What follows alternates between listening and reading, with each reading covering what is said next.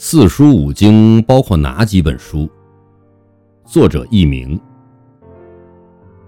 中国古代儒家思想的经典著作《四书五经》中的四书，包括《论语》《孟子》和《礼记》中的《大学》《中庸》。五经包括《周易》《尚书》《诗经》《礼记》《春秋》。是儒学内容。四书五经的内容包括哲学、伦理、政治、教育、史学、经济、地理、艺术、天文、科技等方面。